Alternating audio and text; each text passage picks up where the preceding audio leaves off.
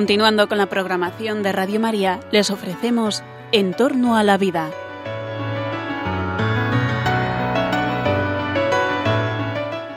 Es un espacio dirigido por José Carlos Avellán y Jesús San Román.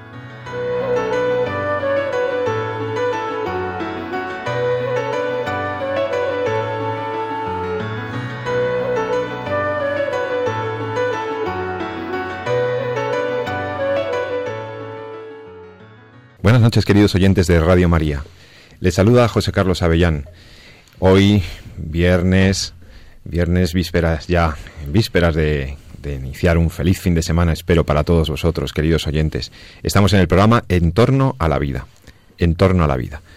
Un programa para analizar la evolución de la ciencia, de la medicina, de las ciencias biomédicas. Un programa para analizar casos, situaciones y problemáticas que tienen un contenido ético, moral, porque aquí partiremos del hecho científico, de los datos, de la investigación, de lo que se está haciendo en los laboratorios, pero con la intención de que, conociendo mejor esos hechos, podamos elaborar o podamos proponer un adecuado juicio moral. Hace escasamente 40 años, no más, allá por el año 1970, un oncólogo holandés llamado Van Rensselaer Potter, que no es el Potter que le gusta a nuestros niños eh, y a muchos mayores, que es otro Potter, un científico eminente, publicaba un artículo en el que se eh, bueno se reivindicaba que las ciencias experimentales, las ciencias empírico-naturales y las ciencias humanas, las ciencias humanísticas, etcétera, tenían que encontrar puentes, puntos de encuentro. Potter, en medio de la crisis de los misiles, cuando estaba el mundo al borde de un desastre nuclear, cuando empezábamos a tener conciencia de que estamos destruyendo el planeta, el pasado siglo, hace no tanto, eh, ya anunciaba la necesidad de una nueva ciencia, la bioética. Bioética, bioethics, bioethics, que decía él, fue el término acuñado en aquel momento para iniciar la andadura de una ciencia interdisciplinar que tenía que valorar, que tenía que analizar, que tenía que iluminar juicios racionales sobre la evolución moral, sobre la dimensión moral de los avances científicos. No todo lo que podemos hacer tecnológicamente lo debemos hacer éticamente. Esta, este análisis eh, moral dio lugar a que en algunos centros de investigación estadounidenses se iniciaran cátedras, estudios, incluso eh, catalogaciones de conceptos eh, éticos de la llamada bioética. Bien, pues esta ciencia biótica es la que nos trae aquí. El, el, estudio necesariamente interdisciplinar de los aspectos morales de las ciencias es lo que nos ocupa. Y para ello, como decíamos, hay que partir de los datos científicos, de los hechos, porque la bioética tiene que intentar salir de lo que el pensamiento débil ha intentado imponer.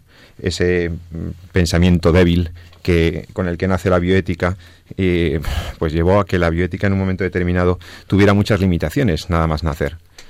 Es decir, si no podemos ir a los fundamentos, si no hay una, en medio de una crisis de la verdad, cuando la filosofía parece eh, contentarse con un vano relativismo, pues era muy difícil construir un discurso moral potente, como dicen mis alumnos.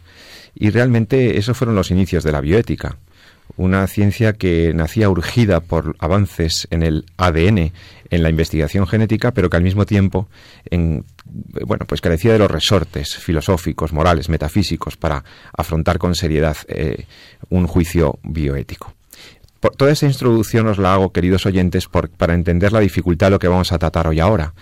Eh, partiendo del hecho científico, intentar evaluar un juicio moral pues es complicado, toda vez que la ciencia eh, ahora, más allá del conocimiento y de la búsqueda de la verdad, tiene una capacidad de intervención, de transformación inusitada.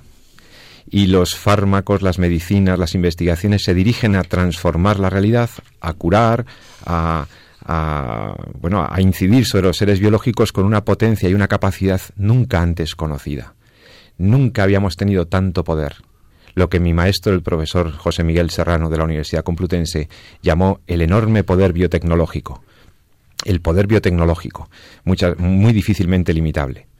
Y en medio de esto, pues la investigación siguió el curso de la investigación básica, la investigación científica, pero también se desarrolló con extraordinario, con extraordinaria fuerza, una investigación biotecnológica muy dirigida a la aplicación. Es decir, investigamos para intentar tratar enfermedades, para resolver problemas técnicos, para resolver problemas humanos. Y este, este cambio entre el conocimiento y la intervención es de lo que vamos a hablar hoy cuando analicemos los presupuestos éticos de la investigación clínica, de esa investigación aplicada. Para ello cuento con la asistencia y con la presencia de mi buen amigo el doctor Jesús San Román, médico, profesor, investigador que ha estado en Estados Unidos investigando. No, no se crean ustedes que aquí hay cualquiera. ¿eh? El profesor San Román de la Universidad de Juan Carlos, que además es de estos médicos que, como ustedes ya bien le conocen, tiene, tiene conocimientos humanísticos, tiene formación y eso le permite pues esa polivalencia. Jesús, buenas noches, bienvenido otra vez. Buenas noches, Pepe. Bueno, ya nos conocemos todos, no hace falta. Bueno, eso es porque, como me consta que Radio María gana cientos de oyentes todos los meses y que nuestros repetidores eh, alcanzan a muchísimos, a todos los recónditos lugares de nuestro país y que tenemos esta, esta cobertura tan amplia y algunos se están incorporando ahora a escuchar Radio María, pues eh, verán que en nuestra parrilla hay en una enorme variedad de programas y entre otros este que va sobre los aspectos éticos de la investigación. Y bueno, em, en este sentido, quería yo eh, enfocar el programa de hoy, ¿no? Em, por una parte vemos la evolución de la bioética, pero también cómo la bioética no puede dejar de incidir en la investigación llamada clínica. ¿Qué es lo que cómo, investigamos con seres humanos? Investigamos fármacos, investigamos medicamentos nuevos, utilizamos seres humanos y ante eso en esa circunstancia, pues tenemos que ver cuáles son los límites. Si es que tiene que haber algún límite, porque tiene que haber algún límite, doctor San Román. Pues hombre, no tengo ninguna duda. Creo que nadie nos sale de dentro, ¿no? El sentido común nos dice que, que cuando estamos trabajando con, con seres humanos, pero en el fondo los estamos realmente utilizando. Ahora los vamos a explicar un poquito más despacio. Exactamente esto, que está, es malo investigar con seres humanos, pues evidentemente no. Lo que es malo investigar con seres humanos para investigar cualquier cosa y de cualquier manera o cualquier persona. Entonces ahí está un poquito la, clave, entender qué es lo que estamos haciendo cuando estamos investigando y entender, como bien decías al principio, cuáles son las líneas rojas, los requisitos que no podemos eh, que no podemos cruzar, porque estaríamos perdiendo el respeto a nosotros mismos, al, al ser humano que forma parte de la investigación. Claro, porque lo primero que tenemos que clarificar es que la investigación científica, biotecnológica, eh, pasa necesariamente por hacer ensayos con, con, animales y después ensayos ya con humanos en una fase ya de la investigación y entonces alguno puede podría plantearse bueno pero eh, es imprescindible, es imprescindible la intervención de seres humanos, porque claro, son sujetos que se ven sometidos a, una serie de pruebas, de experimentaciones, y tendríamos que ver eh, cuáles son las limitaciones para ello. Parece lógico y parece que son imprescindibles, ¿no? Pues fíjate que, a ver, la verdad es que no siempre ha sido así. Quiero decir, ahí las cosas han cambiado muchísimo en el último siglo. Quizás sería bueno, bueno, un pequeño paréntesis para recordar eh, un poco. Es evidente que el hombre está, y esto lo hemos visto en un montón de programas y lo comentamos muy bien, esa filosofía de la ciencia, ¿no? Como el hombre, pues utiliza la experimentación, utiliza esa curiosidad innata que tiene, ¿no? Para acercarse a la realidad, ¿no? Y tratar de conocerla mejor, ¿no? Acercarse a, a ese conocimiento de la naturaleza, a ese conocimiento de la, de la realidad que tenemos y con nosotros y nuestro cuerpo, cómo reacciona nuestro cuerpo a, ante las enfermedades, cómo es, cómo funciona, también ha sido una realidad muy desconocida para nosotros y hemos ido conociendo las enfermedades, conociendo cómo el cuerpo pues iba reaccionando ante diferentes infecciones o cómo funcionaba per se, pues a lo largo del tiempo. Y esa, por así decirlo, esa relación que hemos tenido con el hombre enfermo eh, ha sido distinta a lo largo del tiempo. Durante muchos años eh, nosotros íbamos conociendo más cosas de la enfermedad mediante eh, observación observación del enfermo, es decir, la relación del médico con el enfermo siempre ha sido una relación, durante mucho tiempo, más que siempre, siempre ha sido una relación en la cual lo que predominaba era el acto clínico. Es decir, el médico estaba ahí con el objetivo fundamental de curar al enfermo. Si aprendíamos algo de la enfermedad, pues era por observación de esa propia enfermedad. Contemplando lo que le pasaba al paciente, que le sube la fiebre, que se le inflama no sé qué, entonces empezábamos a aprender sobre los mismos casos que estábamos viendo. Claro, eso es lo que conocemos o se habla de una investigación per accidens, es decir, no es el objeto por así decirlo, el fin final de lo que estamos haciendo, sino que el hecho de estar tratando enfermos nos permitía ir viendo, ir descubriendo pues lo que iba pasando con esa enfermedad, cómo reaccionaban a diferentes eh, tratamientos. tratamientos o realidades o situaciones, cómo evolucionaba, etcétera. De hecho, las enfermedades eh, estaban clasificadas desde con unas características muy de observación. ¿no? Los chinos hablaban de enfermedades frías y enfermedades calientes. Las calientes son aquellas infecciosas que tenían fiebre. Las enfermedades frías eran aquellas en las cuales eh, bueno, pues surgió una enfermedad, pero sin que el paciente se pusiera caliente, sin que el paciente tuviera eh, fiebre. Hay muchísimos nombres en, de las enfermedades que son están sacados de lo que se veía, de lo que el clínico veía que le pasaba al enfermo. Diabetes insípida, diabetes mellitus, en fin, son nombres que se, que se extraen fundamentalmente de la observación. Pero con el paso de lo, así hemos estado muchísimos, desde Hipócrates hasta prácticamente el siglo XVIII. Sí, sí, yo recuerdo a mi abuelo, eh, después de pasar la consulta eh, allí en, Menorca, pues eh, se recluía a, estudiar y probablemente aprendía mucho de sus pacientes, porque leía cosas que le llegaban, comentaba con colegas, oye, mira, tengo este caso, me ha ocurrido esto, he visto la otra cosa, y estaba permanentemente estudiando y aprendiendo de sus pacientes, de su propia experiencia clínica. Sí, exactamente, ¿no? ¿Qué ha pasado en el siglo XVIII con la entrada de, pues, de ese predominio en la razón, esa búsqueda de explicaciones? Entonces, empieza a, ocurrir, y no es malo que ocurra, solo que hay que guardar, como veremos después, unas determinadas normas eh, en los que el médico, el científico, no solamente en los campos de la medicina, sino en todos, empieza a buscar explicaciones, empieza a preguntarse realmente esto por qué ocurre y empieza a tratar de poner en marcha modelos experimentales que lo que busca es que le den respuesta a algo. No ya es que tú estés haciendo algo que está bien y que vas aprendiendo con lo que haces, sino que directamente pones en marcha algún procedimiento, algún proceso, un experimento, un ensayo, algo que tiene como objetivo final contestar un interrogante. Contestar eh, algo que te estás planteando, algún interrogante que haya previsto en la ciencia como tal. Por tanto, eso ocurre, llega también a la investigación clínica, llega a la medicina. Y el resultado fue o el objetivo principal de la investigación clínica es generar conocimiento.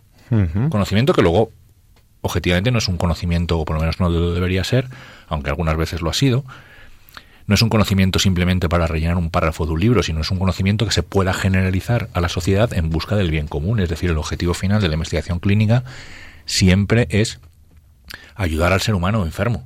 Generan, descubriendo más cosas de las enfermedades, pero sí, de momento en esta primera parte del programa me gustaría resaltar que claro, el, enfoque cambia en una, estoy tratando a mi enfermo como objetivo fundamental, tratando de curarle y aprendiendo de forma, por así decirlo, secundaria, y en la otra, lo que estoy poniendo es un procedimiento, un ensayo, si queréis lo podemos llamar así, una investigación, que lo, además de curar o tratar de curar a mi enfermo, pero el objetivo fundamental por el cual lo muevo es aprender. Podríamos decir entonces que ese es el origen remoto de los llamados ensayos clínicos. Ese, exactamente. Lo que se llama un ensayo clínico nace de aquí, de este tránsito a una investigación ya más... Ahora mismo el ensayo clínico es eh, ya eh, está un poco más protocolizado, esa investigación, pero investigación ha habido muchas a la hora de probar medicamentos nuevos, ya desde el siglo XVII, etcétera, ¿no?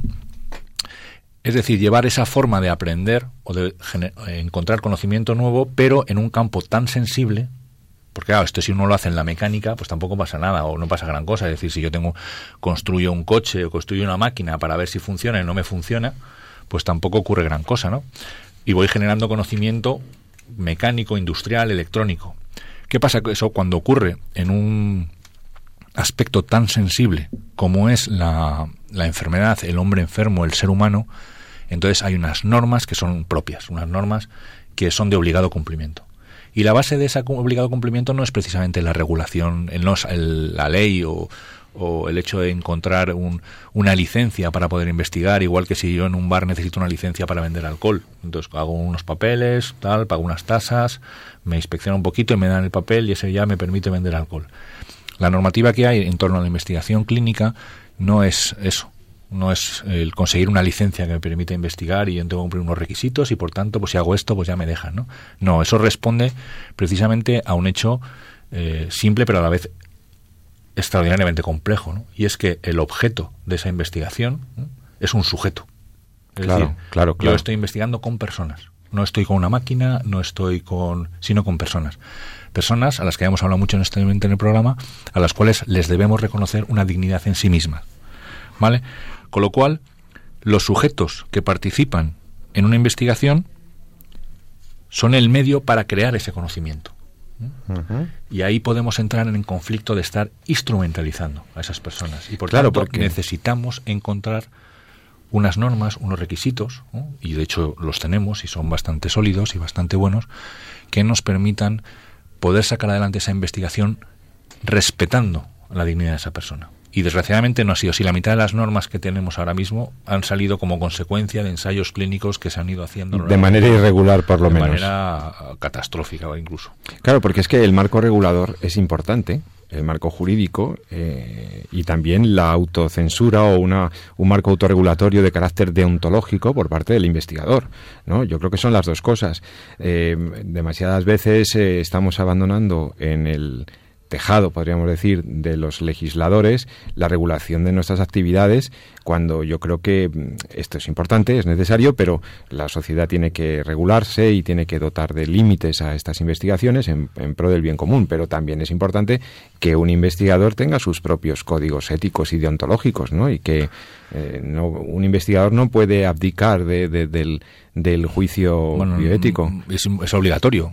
Si es que, eh, insisto, aquí es importante entender que mm, nosotros investigamos con personas. Entonces, por lo tanto, los sujetos de la investigación están en riesgo de ser perjudicados, incluso en aras del bien común, y corren riesgo de explotación. Claro. Y esto no se puede permitir. De hecho, ha ocurrido muchas veces. Entonces, es importante entender, y yo creo que, bueno, tú eres jurista y esto lo, dominas mucho mejor que yo, que la normativa legal no es eh, la base del principio ético, sino es la que, digamos, aplica o regula el principio ético al funcionamiento social, ¿no? a cómo debemos manejar, son como las, las normas, por así de juego, pero no los fundamentos están mucho más allá de la ley. Y entonces, hoy por hoy, caemos en el peligro al tener una serie de normas que regulan la, esta, esta investigación clínica, eh, pues muchas veces las convertimos fundamentalmente en una lista de cosas que tenemos que cumplir desde el punto de vista administrativo.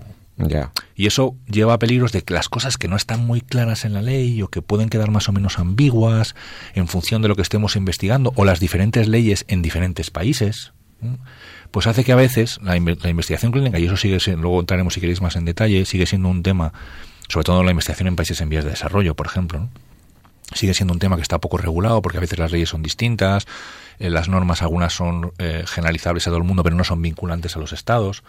Y entonces lo que te lleva es a que, bueno, pues esa que dicen a veces, esas, quien hace la ley hace la trampa o esa búsqueda de ambigüedades o me meto por aquí que no está del todo desarrollado. ¿no? Y al final lo que nos olvidamos es que esa ley en el fondo está ahí porque eh, trata de plasmar en el juego social unos principios que son universales y son básicos, que es el respeto a la, dignidad de la persona. Claro, es que para que una legislación tenga sentido tiene que atender a eso. Y tiene que ser el una legislación tiene que recoger eh, eh, el, consenso ético sobre precisamente sobre esos presupuestos de, carácter moral porque si no si no atiende a eso pues se convierte en un aparataje eh, de, artículos que, que establecerán a lo mejor un marco formal pero que efectivamente podrían dar lugar a que entre todo tipo de cosas. Y además me atrevería a decir, no basta con que las leyes que regulan los ensayos clínicos o las grandes declaraciones internacionales establezcan eh, protocolos para, eh, digamos, regular el cómo se hace la investigación, sino que también creo que es muy importante que los investigadores y los grupos y los países se preocupen de ver el para qué. Los fines también deben estar ahí porque claro, investigar por investigar y no digamos ya utilizando personas, pues sería también censurable, ¿no? Sí, sí, sí, está dentro de los siete criterios que, que, luego vemos. Hay que atender a los fines también. Está claro. Entonces, eh, pero fíjate, por ejemplo, te voy a poner un ejemplo que yo creo que, ilustra un poquito lo que estamos lo que estamos viendo. Y decir, la mayoría de los criterios ahora mismo, o muchos de los... Hablabas al principio de Potter, ¿no? De, mm. no de Harry Potter, sino Exacto. sí, de nuestro querido eh, por así decirlo, el que acuñó el término bioética realmente. ¿no? el que más la desarrolló, pero sí el que, el que digamos, la... Al que le demos la palabrita. Exactamente. Entonces, eh, Potter empieza a escribir su famoso libro, este El puente hacia el futuro, en torno a los años 70, principios de los 70. Correcto. En torno al 72, me parece que fue por ahí. En el 74 sale a la luz eh, un informe conocido como informe Belmont. Este informe Belmont es desarrollado por una comisión que tiene un título que desde el punto de vista científico, desde el punto de vista médico, es como para llevarse las manos a la cabeza, no es la comisión para proteger al ser humano de la investigación clínica. Es como ese era el rótulo de la, del, famoso reporte o informe Belmont. Es la comisión que mm. lo saca adelante, es una comisión, ahora explicaré un poco cuál es el origen, esta comisión para proteger al ser humano de la investigación clínica y psicológica o comportamental o como queramos llamarla. Mm. Entonces, eh, al principio ya te da un poco de miedo decir, hay una comisión en Estados Unidos que no se crea, que, se crea para protegernos a nosotros mismos de lo que estamos investigando. O sea, que te da un poco de miedo leer un poco, ¿y esto por qué está aquí? Entonces, yendo atrás, Resulta que en ese, justo en esos años 70 es cuando sale a la luz una investigación clínica que se ha hecho con personas de color, con personas de raza negra en el estado de Alabama y en el cual pues se les estaba observando una enfermedad que es la, sífilis, que ya se venía, pero desde los años 30, los años 30 cuando ya desde los años 40 ya existía eh, una medicación para curar la sífilis, que es el, la penicilina, en su momento era la penicilina, hoy se sigue usando también, y que se les había negado incluso el acceso a la medicación, no se les había informado de que existía esa medicación y se les había ido siguiendo durante mucho tiempo sin eh, contarles lo que estaba pasando, mintiéndoles incluso en cuanto al tratamiento, pues por el simple hecho de ver un poquito cómo evolucionaba la sífilis en las personas de color y ver si era distinto a cómo evolucionaba en las personas de raza blanca. Esto que sale a la luz en los años 70, pues un, un, escándalo, claro, un escándalo, absoluto. En, mm. en, esta se conoce como el experimento Tuskegee y porque se realizó en, en, en, uno de los condados de Alabama donde existía pues esta gran prevalencia o esta gran frecuencia de, de, personas con sífilis y motiva precisamente el desarrollo de esa comisión que acaban sacando un informe que marca un poquito el inicio de cuáles son las pautas que luego se han ido desarrollando y completando que deben respetarse en toda investigación. Pero fíjate que esto ocurrió en el 74, ya se venía reclamando, ya existían códigos previos, como el código de Nuremberg, que fue el que se hizo con todo el tema de, la investigación de la Segunda Guerra Mundial. Es decir, hemos ido sacando normativas, o han ido saliendo normativas, primero el código de Nuremberg, luego las declaraciones de Helsinki, ahí en torno a los años 60, que salen las primeras, el informe Belmont, eh, el informe Belmont que sale en el año 74, en fin, van saliendo un montón de, la declaración CIOMS para investigación en países de, vías de desarrollo, en fin, van saliendo un montón de cosas, pero siempre suelen salir, o durante estos primeros tiempos van saliendo al, al, mundo o a la comunidad científica a expensas, como decía, de grandes ensayos clínicos y grandes errores que se han llevado a la práctica. ¿no? Entonces, claro, corremos el peligro de, eh, de hacerlo al revés. Es decir, eh, yo creo una norma, hay gente que busca el hueco, tengo que cubrir ese hueco mm. con otra norma, pero luego se me escapa otra parte, cuando en el fondo lo que lo que el espíritu que yace a todo esto es precisamente el conocimiento, el respeto a la integridad y a la dignidad de la persona y por tanto, incluso aunque no estuviera regulado, incluso hasta que no eh, aunque no hubiera una normativa, existen cosas que el propio sentido común y que eh, el principio de precaución debe llevar a la práctica, es decir, hay cosas que ya si nos nos dan ese que huelen mal o que ya parece que no, deberíamos incluso consultar o preguntar. ¿no? De ahí que se desarrolle también otros criterios que luego veremos que es el tema de la elaboración independiente. Si quieres, resumo un poco los siete. Un momento, quiero recordarle a los oyentes que estamos el doctor San Román y yo, José Carlos Avellán, en el programa En torno a la vida. Estás escuchando Radio María, este programa que al, con el que puedes eh, intervenir, pues eh, enviándonos un correo electrónico con tus sugerencias, tus aportaciones, tus preguntas, eh, tus sugerencias de otros temas para futuros programas, escribiéndonos a en torno a la vida arroba radiomaria.es en torno a la vida arroba radiomaria.es estamos hablando de la ética de la investigación. Eh, investigamos con seres humanos.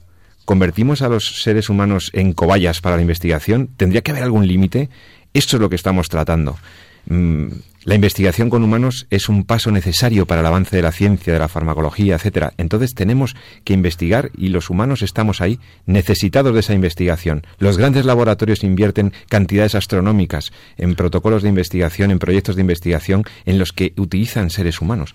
Y el doctor San Román y yo estamos intentando ver cuáles serían los límites que nos dicen los estudiosos sobre los límites éticos de esta investigación. Jesús, ¿tú podrías decir alguna pauta o clave a este respecto. Sí, bueno, ahí ahora mismo se recomiendan eh, por lo menos siete principios que hay, o siete, siete claves o aspectos de... que hay que controlar.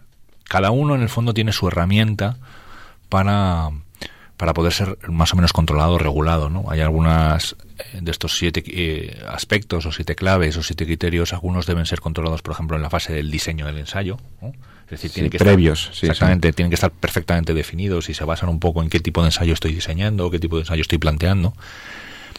Otros eh, tienen que ver más con quién controla el ensayo clínico, es decir, quién está evaluando, quién me va a decir a mí si esto se puede hacer o no se puede hacer, y qué relación tengo que tener yo con él, ese lo que llamamos ese comité, que evalúa un poquito la, pertinencia o la ética de mi ensayo. Y luego, por otro lado, pues hay algunos también eh, criterios que no se agotan simplemente en la fase de diseño, sino que son vigentes durante todo el ensayo clínico que es decir, que deben estar, eh, existir herramientas que monitoricen y que vayan controlando que el ensayo sigue cumpliendo los eh, criterios de respeto hacia los pacientes durante todo el tiempo que dura, no solamente eh, en el tiempo en el que yo lo preparo o en el documento que yo tengo una vez que lo, antes de empezarlo, sino durante todo el tiempo que ese ensayo eh, está en vigente, lo cual me permite, por ejemplo, interrumpir el ensayo en un momento dado si veo que hay resultados pues que, que, están poniendo en riesgo la vida de las personas o hay nuevas evidencias que me hacen que yo no pueda continuar con ese ensayo, etcétera. Entonces, el ensayo también tiene que tener esas herramientas o esos mecanismos de control que permanezcan vigentes durante todo durante todo el tiempo que dura. ¿no? Pero entonces, Jesús, ¿quién, cualquier persona podría ser sujeto de una investigación, se le podría invitar a hacerlo. ¿Cómo va lo del consentimiento informado? ¿Cómo va lo del placebo? ¿Qué pasa con el uso del placebo en lugares como países en vías de desarrollo? Eh, ¿Hay algún límite para todo esto? Sí. Pues lo vamos a ver y dejo a los oyentes con todo el interés abierto, porque va a contestar el doctor San Román a todas estas preguntas, pero vamos a hacerlo después de hacer una pequeñita pausa. Vamos a descansar un par de minutos, escuchamos una canción y estamos enseguida con todos vosotros en Radio María, en torno a la vida. Hasta ahora mismo.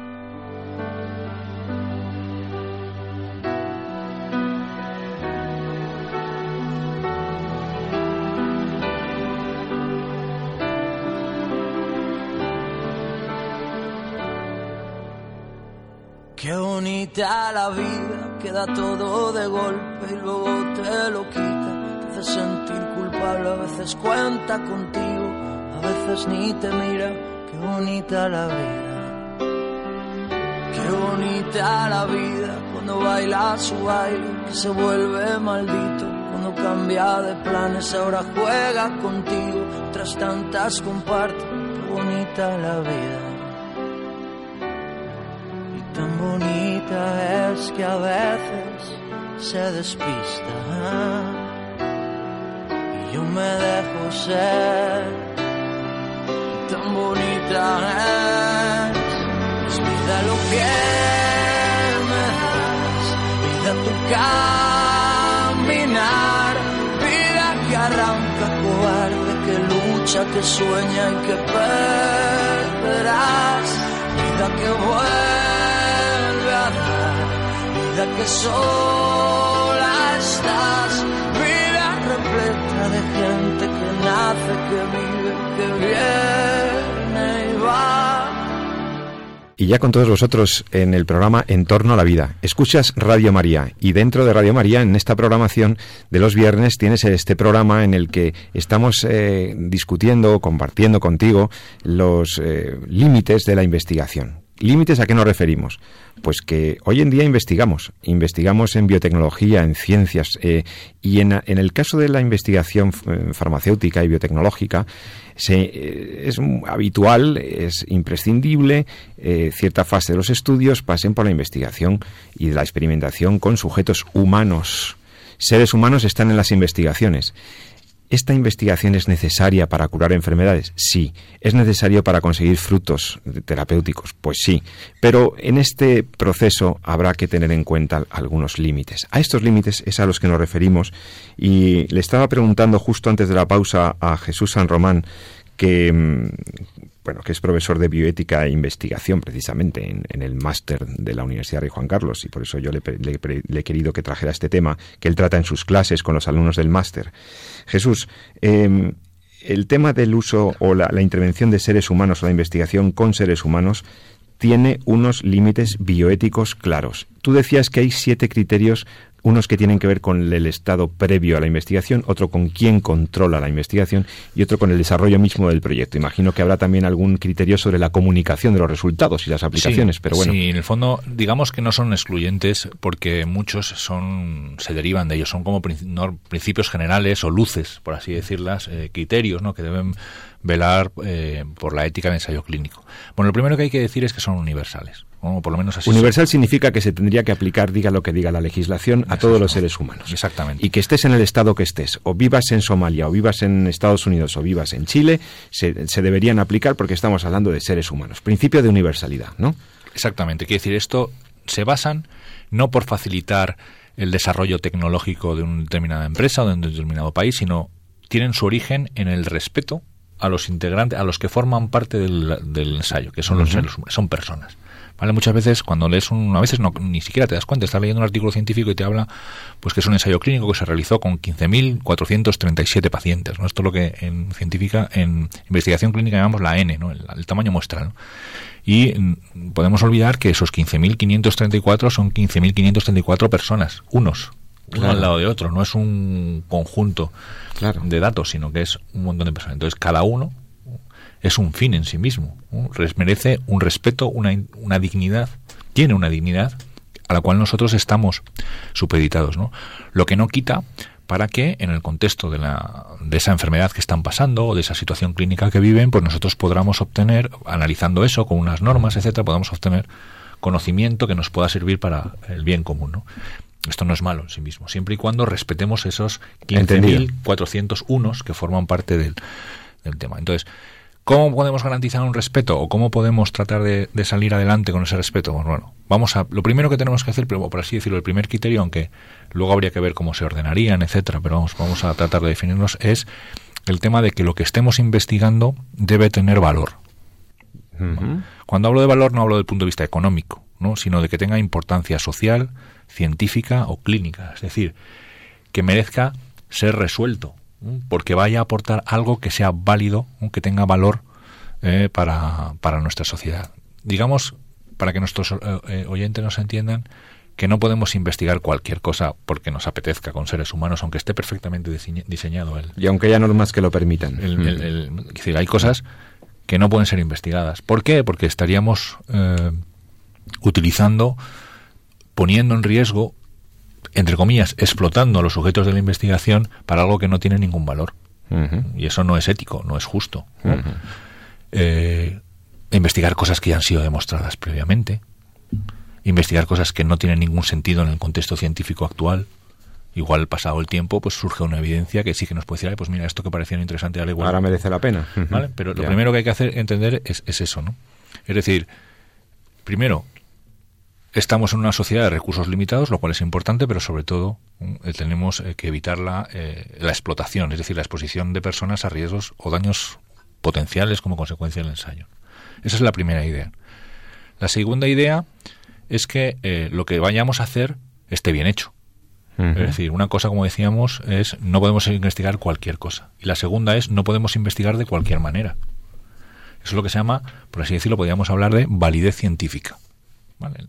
Quizás se puede resumir desde la perspectiva de que la mala ciencia no es ética per se. Claro, Si yo hago las cosas mal y las hago mal con personas, no lo estoy haciendo bien. No estoy, estoy poniendo a esas personas en una situación de explotación también. Es decir, digamos que yo voy a investigar algo interesante, algo que es bueno, algo que tiene valor, algo que puede ser contestado o que si consigo la contestación a esa interrogante, pues es, puedo aportar un gran bien a la humanidad. Bueno, pues tengo que hacerlo de buena forma, es decir, con un método científico adecuado, con unos procedimientos que garanticen que yo voy a tratar de responder a esa hipótesis investigadora, es decir, con unos objetivos adecuados a la hipótesis, con una metodología que trate de responder a esos objetivos, etcétera, ¿no? Es decir, que exista una validez científica, que yo esté haciendo con de la forma de manera científica lo mejor que pueda. Esto es muy importante, ¿vale? Esa diferencia entre entre valor y validez científica, es decir, investigar algo que deba investigar de la mejor forma posible. Y cuando hablo de mejor, no me refiero a mejor técnica, sino me refiero a... Al modo adecuado. Al modo adecuado.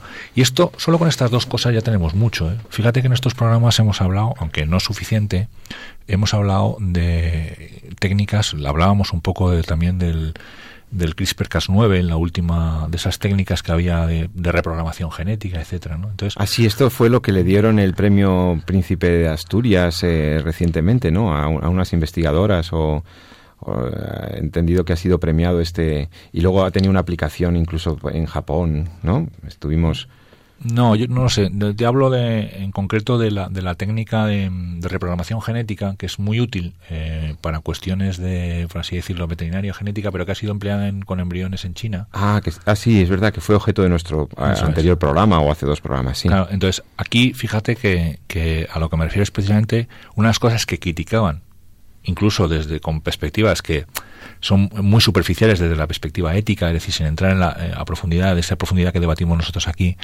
pero sí una de las cosas que criticaban esto diciendo que eso que se estaba investigando eh, se estaba haciendo de mal forma y que probablemente no existía suficiente base como para poder aplicarlo ahora. entonces, hay muchas cosas que se han hecho, sobre todo con embriones, sobre todo en el inicio de la vida, que se han hecho por el simple motivo de saber si se podían hacer. Ya. Eso, pues bueno, asimismo es evidente que, no es un motivo suficiente. ¿no? no, porque ahí hay pérdidas embrionarias, ahí se destruyen embrioncitos, eso es un, eso es un desastre. Entonces, el valor y la validez científica es clave. ¿no? Y luego hay otros más. Uno de ellos son eh, el tema de la selección equitativa del sujeto, es decir, que mm, todos los, todos los ensayos clínicos, todos los oh, procedimientos que ponemos para crear investigación tienen unos riesgos y tienen unos beneficios. ¿no? Riesgos que a veces se derivan de, o se pueden derivar del tratamiento que estamos buscando, que estamos experimentando, de pruebas que tenemos que hacer y beneficios que cabe esperar también porque puede ser que el tratamiento que estemos usando pues también tenga avisos de ser prometedor y de resolver una enfermedad. Entonces, al fin y al cabo, yo tengo que distribuir a los sujetos entre diferentes grupos, entre un grupo A y un grupo B para poder compararlos, etcétera. Bueno, pues a mí lo que me los siguientes criterios muchas veces lo que se refiere a decir, bueno, haga usted eso, pero eh, respetando la equidad, respetando el tema de que las cargas, que es el siguiente criterio, las cargas, riesgos y beneficios estén bien distribuidas entre los dos grupos, el tema de que los que están, si el suyo va demostrando algo o si el ensayo va al final sacando conclusiones, pues los que están en el grupo que no se ha podido beneficiar de las de eso que vamos descubriendo, pues puedan beneficiarse en un momento dado, etcétera, ¿no? Es decir, eh, al estar trabajando con personas, aquello que el estudio me va dando o me va informando, pues debe poderse ofrecer a todo el mundo que está participando en el estudio, no solamente al grupo que está en el grupo A. En donde ha habido ya algún resultado, o lo que sea. Sino que eh, estén bien, eh, bien distribuidos.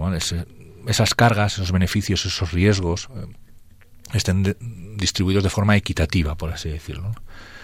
Seguimos con lo que comentábamos al, final, al, principio, ¿no? esa evaluación independiente.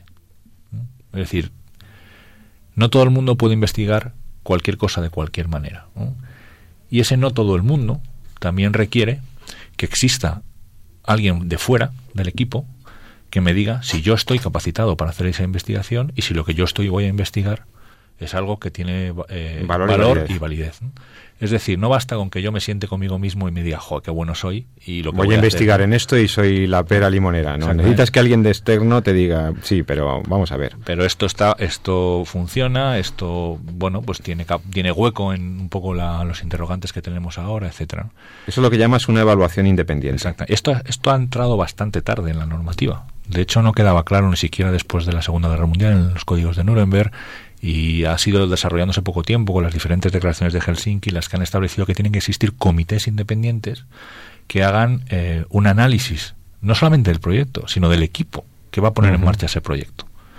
Y que ese análisis sea un análisis que sea vinculante es decir si el comité ético correspondiente no autoriza porque entiende que o bien el equipo no está capacitado para sacar esa investigación o bien lo que van a investigar no vale o bien se va a hacer de mala forma entonces esa, investigación se puede paralizar incluso antes de empezar. Si no contar... Por ejemplo, Jesús, los, eh, los llamados CEIC, los, eh, Esa es la clave, esos son los comités éticos de investigación. de investigación. clínica que hay en hospitales, en centros de investigación, en universidades. Estos comités... En teoría, los comités éticos... sus competencias, ¿no? Claro, en teoría la, competencia en teoría no, y en la práctica. la competencia fundamental de los comités éticos de investigación es velar por los derechos eh, y, la dignidad de los sujetos que forman parte del ensayo, del, ensayo clínico, de la investigación clínica.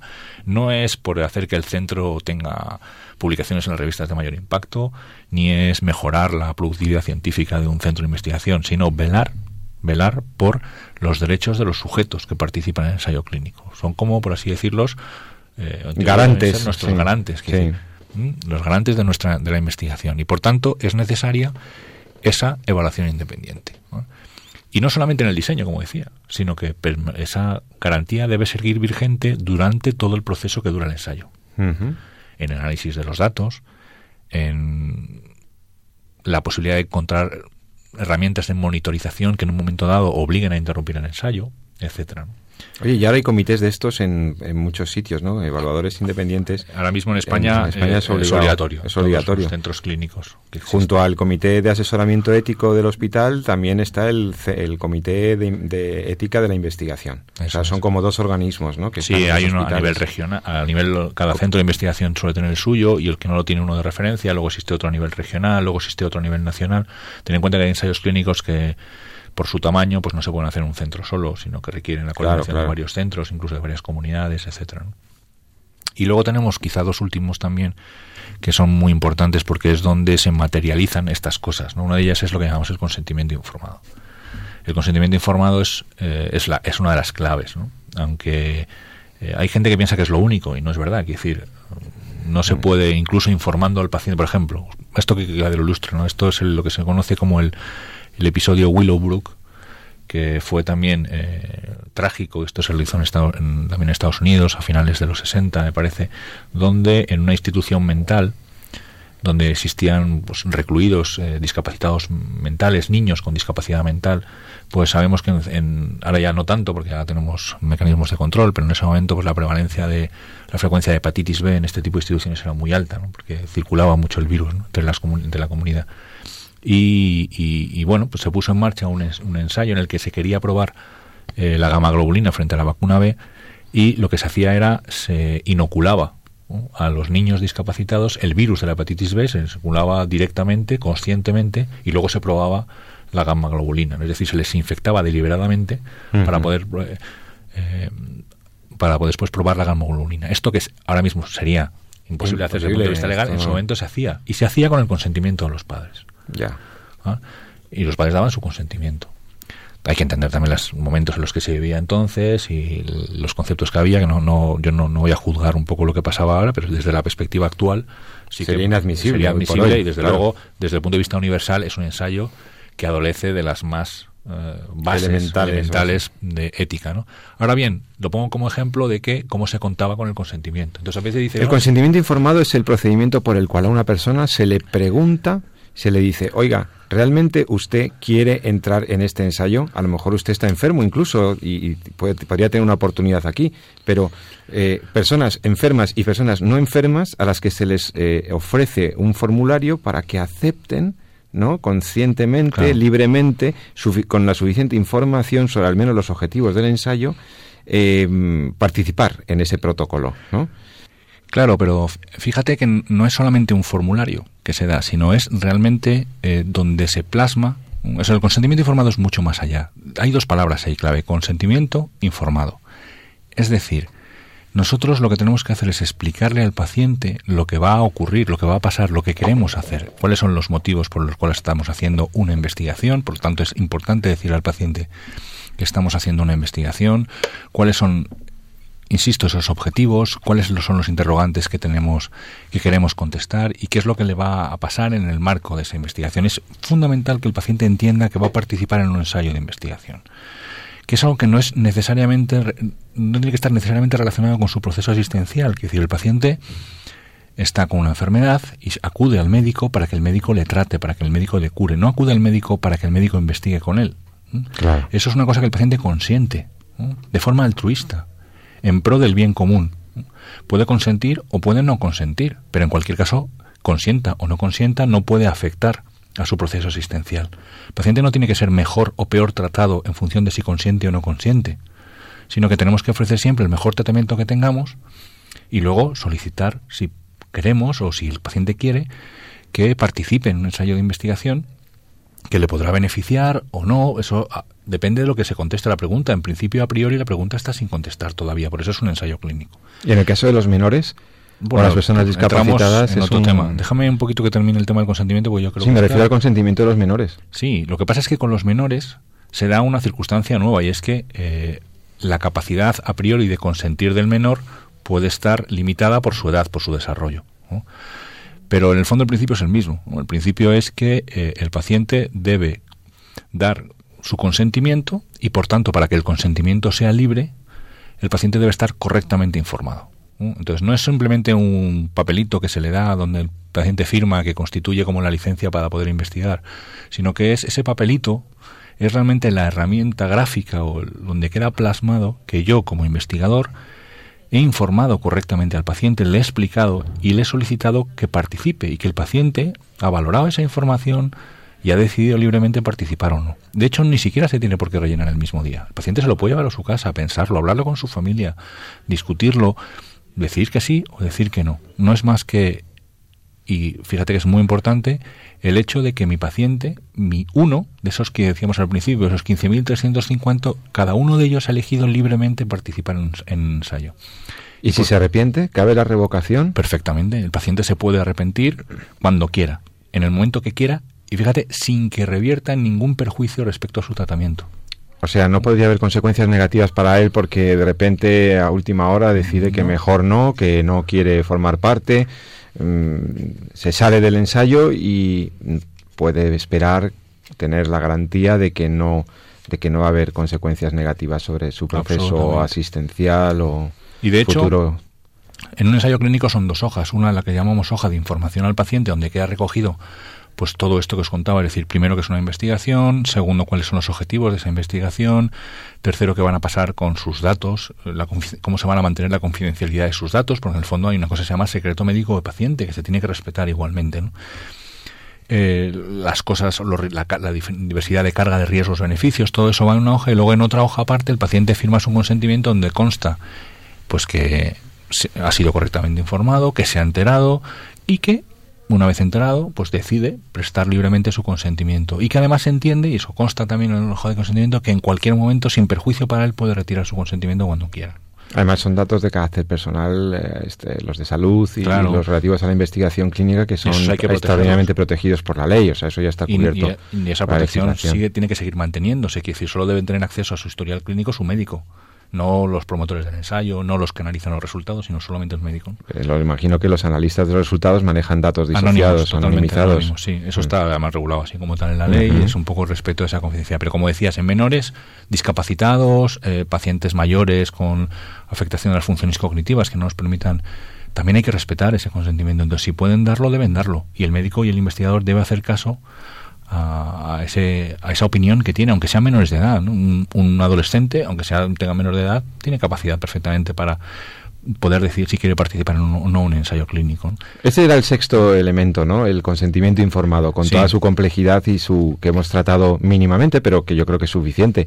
¿Todavía había algún otro criterio o principio? Sí, el otro es el, respeto por los sujetos inscritos. Ahí, por ejemplo, se, ah. se acoge y, y, se recoge precisamente ese como esa libertad del, del, sujeto prevalece por encima del ensayo, ¿no? Y por tanto que el paciente se puede retirar cuando quiera, que hay que salvaguardar precisamente su, su confidencialidad, etcétera. Es decir, eso es, con tanto el consentimiento informado como el respeto a los sujetos inscritos, eh, lo que viene a decir es que, como lo comentábamos, ¿no? Que como el ensayo debe salvaguardar siempre el libre albedrío, ese principio de esa capacidad que tiene el sujeto de elegir por su propio bien y buscar, su, buscar el bien para su persona.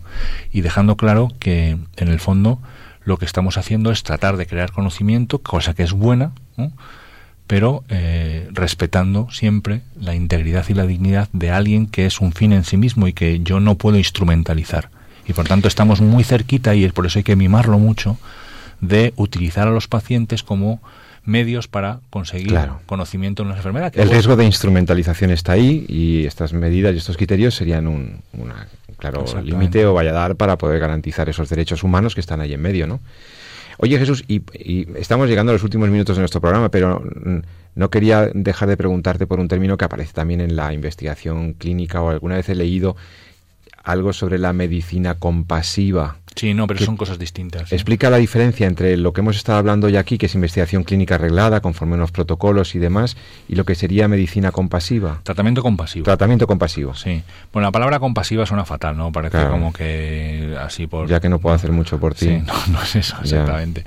Entonces, eh, a ver, a veces eh, la investigación va muy rápido y entonces muchas veces te encuentras ante determinadas eh, fármacos que las investigaciones van apuntando que son fármacos que empiezan a ser útiles o que en otros países a lo mejor que, a lo mejor aquí no están autorizados por ejemplo ¿no? o mm. bien nuevas fórmulas de presentación que son que, que ahora contaré un par de ejemplos que yo creo que lo explican bien ¿no? y entonces eh, sencillamente no se puede acceder a ese fármaco porque ese fármaco aún no ha cumplido los requisitos legales que requieren para poder estar comercializado ¿no? pero sí te da ya unas ciertas garantías bien porque está en trámites o bien porque ha sido ya demostrado o porque en otros países se está usando ya desde hace tiempo, te da unas ciertas garantías para poder usarse. De no maleficencia, de que no hace daño. Exactamente, de que siempre prima ahí el, respeto a ese paciente. Mm. Entonces en ese momento tú puedes solicitar, lo que pasa es que se habla de uso compasivo, pero tú lo que estás haciendo es solicitando su uso en un paciente incluso a expensas de que ese fármaco todavía no, no ha sido comercializado o no está garantizado que sea eficaz. Por ejemplo, tres casos que pueden. Uno de ellos es con el tema, por ejemplo, del ébola. Ébola. han usado algunos fármacos que todavía están en fase experimental. Claro. Sin embargo, se han usado porque la evidencia hacía que no tuviéramos ninguna otra cosa mm, suficientemente mejor. No sería ético si yo estuviera utilizando un fármaco experimental teniendo alguna evidencia clara, disponible, ya comercializada, que ha demostrado su eficacia y que yo no he utilizado previamente.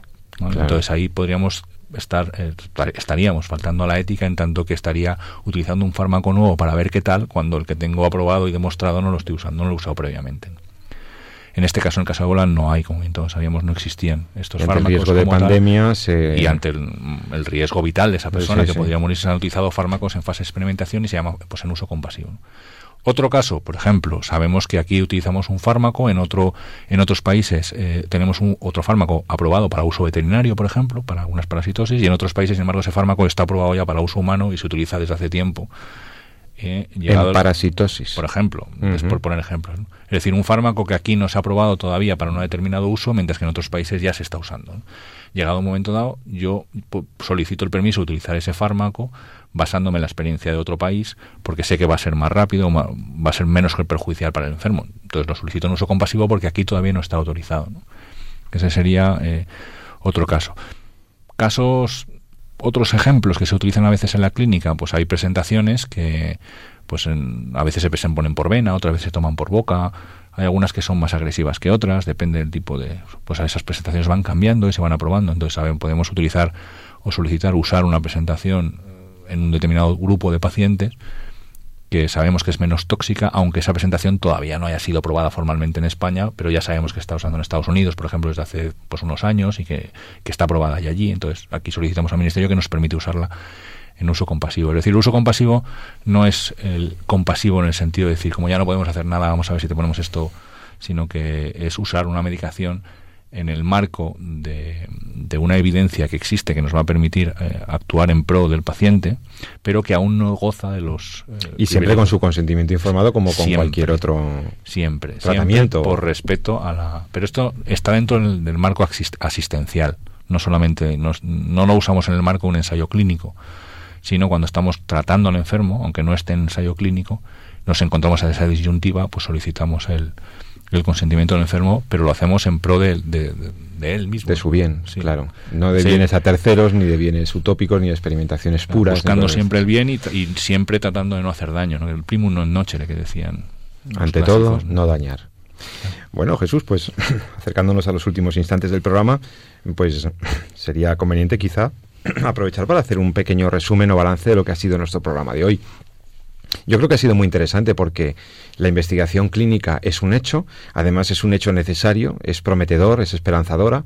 La posibilidad de investigar eh, eh, con nuevos fármacos implica la, eh, pues, la participación de sujetos humanos y hoy en el programa pues hemos estado viendo cómo esta investigación que se hace pues cómo se debe hacer, con, qué, con qué parámetros o con qué criterios éticos se deben acompañar estos protocolos de investigación biomédica y, has resumido en siete grandes criterios los principios básicos de la bioética de la investigación clínica, ¿no? Yo creo que es muy importante la referencia que has hecho a la dignidad y a la integridad del ser humano. Eh, Yo creo que es clave, pero es, es, como el común denominador de todos nuestros programas, ¿no? Al final, sí, sí. es la referencia. exactamente, ¿no? Lo decía muy bien César Lombella el otro día en, la universidad. Es decir, cómo todo el marco, todas nuestras reglas de juego tienen una referencia, y esa referencia es la dignidad del hombre, la dignidad de la persona. Eh, desde la perspectiva bioética no cabe Otra, otro, otra luz que ilumine un poco nuestros actos que no sea el respeto a la dignidad que merece el hombre por ser lo que es, por ser persona. Muy bien. Y esto en la investigación clínica, pues aunque lo estemos haciendo bien, o mejor dicho, aunque nos estemos moviendo por un buen motivo, que es encontrar una cura para una enfermedad, la que sea, eh, curar incluso la fertilidad, en el caso de, veníamos hablando de pues, investigación técnicas de reproducción asistida, aunque lo que nos mueva sea algo bueno, no podemos hacerlo a expensas de personas como pueden ser embriones, adultos como puede ser el caso de la investigación clínica. Pues muy bien, pues creo que, ha quedado muy claro. Aprovecho para mm, desearte un feliz fin de semana, Jesús, que, que descanses, que sigas con tus investigaciones y con tu docencia. Muy buenas noches. Buenas noches a todos. Y a todos los oyentes de Radio María les emplazo para que si les ha gustado este programa, si les ha interesado, pues nos, eh, nos volvamos a encontrar, nos volvamos a escuchar dentro de 14 días en Entorno a la Vida. Entorno a la Vida, el programa de los viernes en la noche en Radio María. Y recuerden, como siempre les digo, sean felices en el fin de semana, amen la vida y defiéndanla. Muy buenas noches.